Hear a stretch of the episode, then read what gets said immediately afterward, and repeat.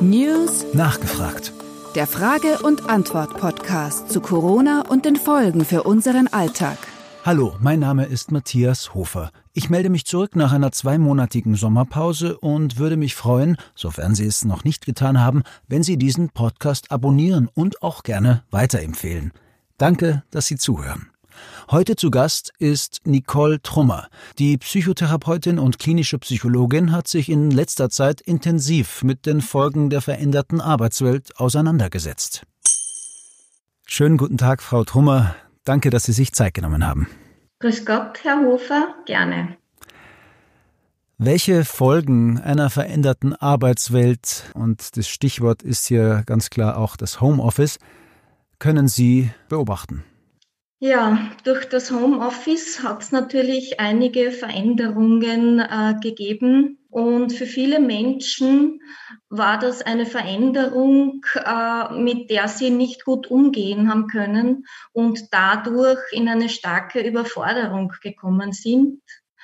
Ähm, es war für Menschen, die bereits im Homeoffice gearbeitet haben, die gewohnt sind, die Zeit, den Tag zu strukturieren, ähm, oft ein großer Vorteil. Es war mehr an Flexibilität da, aber für den Großteil der anderen Menschen, die bis jetzt Office, Office hatten und Freizeit war zu Hause, ja, hat sich plötzlich das Office ins, nach zu Hause verlagert in den häuslichen Bereich.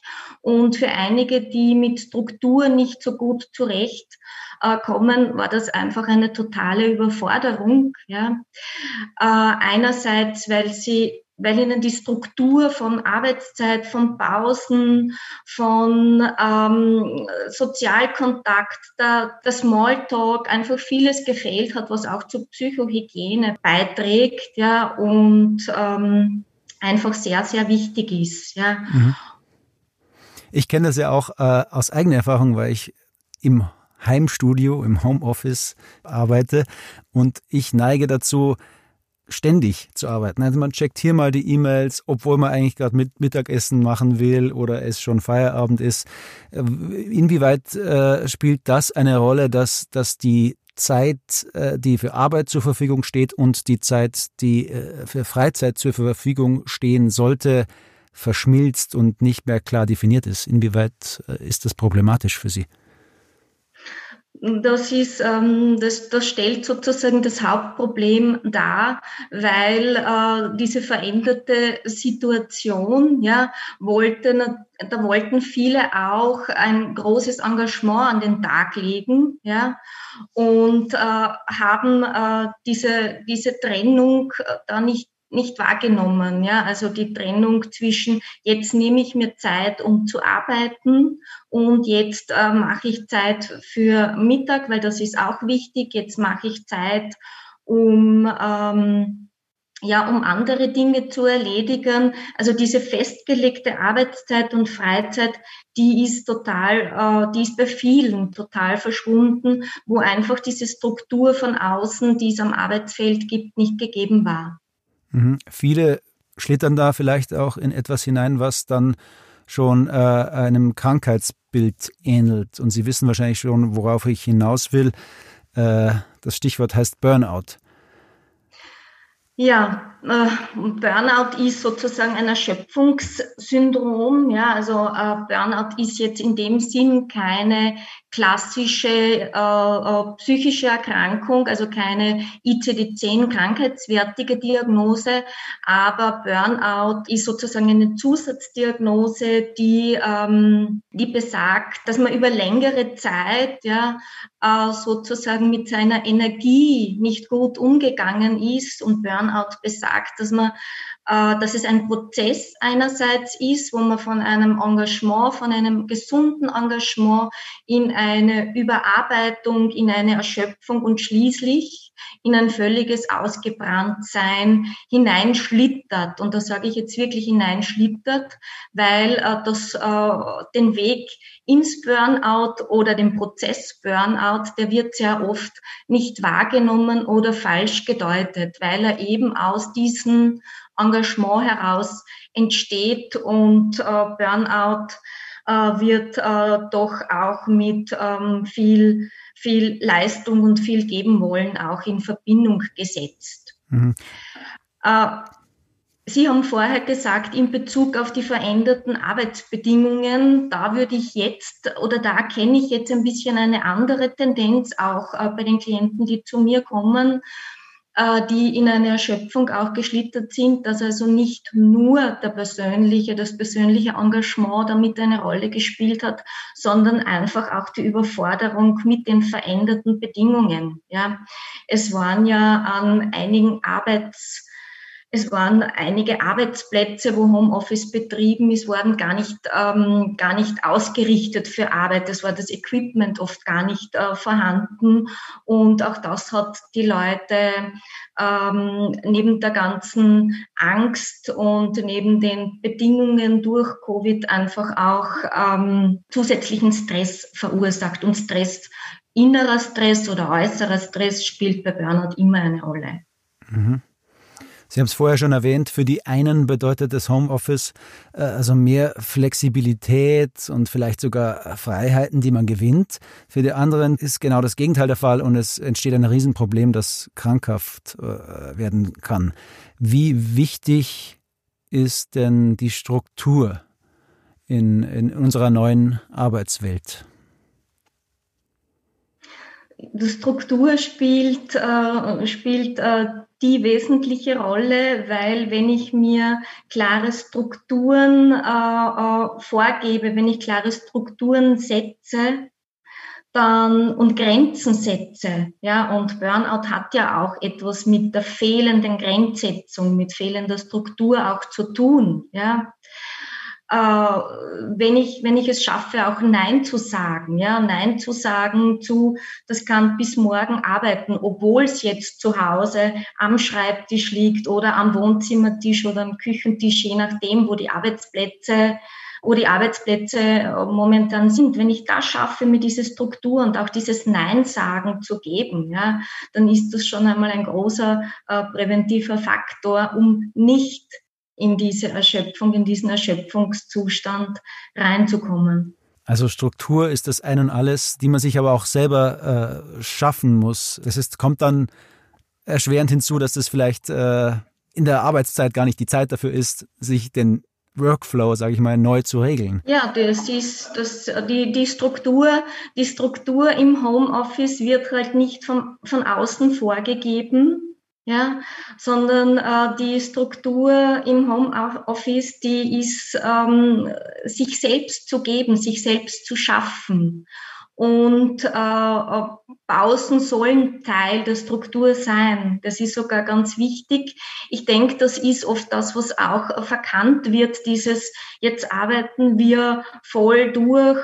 Ähm, für die Leistungsfähigkeit ist, sind Pausen eigentlich total wichtig, ja. Und eine Erholung und sich dann wieder hinsetzen und weiterarbeiten bringt eigentlich viel mehr Leistungsfähigkeit, weil die Leistungskurve ja nicht total runterfällt, sondern nach einer Pause auch wieder raufgehen kann. Also Pausen und konkrete Auszeiten als probates Mittel, um die Psychohygiene aufrechtzuerhalten. Äh, mich würde jetzt noch interessieren, gibt es denn äh, Personengruppen, die äh, für beispielsweise Burnout besonders anfällig sind? Ja, das sind natürlich Menschen, die äh, sehr stressempfindlich sind, die ein sehr ähm, die ein sehr geringes Stresslevel haben, also die in Situationen kommen äh, und sehr, sehr schnell gestresst sind, aber auch Leute, die sehr perfektionistisch sind, die also alles ganz genau äh, machen wollen, die ähm, äh, gut ist nicht gut genug, sondern es muss perfekt sein. Die sogenannten Selbstverbrenner sind es. Also ich würde sagen, Selbstverbrenner plus eben Leute, die äh, sehr schnell in Stress geraten, also für die, für die Situationen sehr schnell Stress bedeuten, unvorhersehbare Situationen. Mhm. Solche Personen kennen bestimmt auch die ein oder anderen unserer Zuhörerinnen und Zuhörer. Mich würde jetzt also auch noch interessieren, ähm, wenn jetzt die Zuhörerschaft äh, festgestellt hat, dass der oder diejenige in der Umgebung gefährdet ist, Burnout äh, zu bekommen. Wann ist es höchste Zeit, Hilfe zu suchen und wo findet man diese Hilfe eigentlich? Nachdem äh, Burnout so ein, ein schleichender Prozess ist, also man geht ja nicht schlafen und am nächsten Tag steht man auf und man hat Burnout und man ist in der totalen Erschöpfung, sondern das entwickelt sich langsam, würde ich empfehlen, auf äh, Warnzeichen zu hören. Diese Warnzeichen können sowohl körperlich wie auch äh, psychisch oder mental sein. Ja, wenn man einfach hört, ähm, es erzählen Freunde, bah, ich kann mir nichts mehr, nichts mehr merken und ich habe äh, Kreuzschmerzen und Magenschmerzen bekomme ich und es ist aber alles in Ordnung. Es scheint äh, medizinisch gut zu sein und schlafen kann ich nicht mehr richtig. Dauernd geht mir das herum im Kopf. Was habe ich noch zu tun? Habe ich das wohl erledigt? Ich kann nicht richtig abschalten zu Hause. Oder auch, wenn Verabredungen immer wieder abgesagt werden. Ich habe vorher ja gesagt, dass äh, Sozialkontakte auch äh, präventiv einfach auch äh, sind für Burnout, wenn man merkt, okay, jetzt habe ich schon dreimal ausgemacht mit der Freundin oder mit dem Freund und die sagen schon wieder ab ja, weil ich muss ja arbeiten oder ich muss ja morgen früh aufstehen. Ich glaube, dann wäre es schon gut, hellhörig zu werden und zu sagen, du, ich äh, glaube, äh, das ist jetzt ein bisschen zu viel an Engagement. Ich glaube, das geht schon Richtung ähm, ja ausgebrannt sein. Ich glaube, äh, du solltest dir Beratung, Unterstützung, Hilfe holen. Und wo äh, würden Sie raten, sollte man sich dann hinwenden? Ja, also es gibt natürlich die äh, Möglichkeit, äh, dass man ähm, in erster Linie mal zum Hausarzt geht, dass man auch einen, einen Psychiater oder Neurologen aufsucht, dass man einen Psychologen aufsucht, einen Psychotherapeuten aufsucht einfach einmal spricht über sein Befinden und sozusagen von einer Fachperson, die ähm, sich ja mit den, äh, mit den Symptomen eines Burnouts auskennen, einfach mit denen einmal sprechen und einmal, einmal schauen, was die dazu sagen. Ja. Mhm. Äh, wo findet man, wo findet man die? Es gibt die Seite Psynet zum Beispiel oder PsyOnline, also es gibt verschiedene Internet ähm, Suchmaschinen, wo Psychologen, Psychotherapeuten gelistet sind. Äh, das ist immer eine, eine gute Möglichkeit. Oder eben, wie gesagt, auch Hausärzte, Psychiater, Neurologen arbeiten mit Psychologen und Psychiater zusammen. Eine kleine Linksammlung dazu werden wir in die Show Notes zu diesem Podcast packen.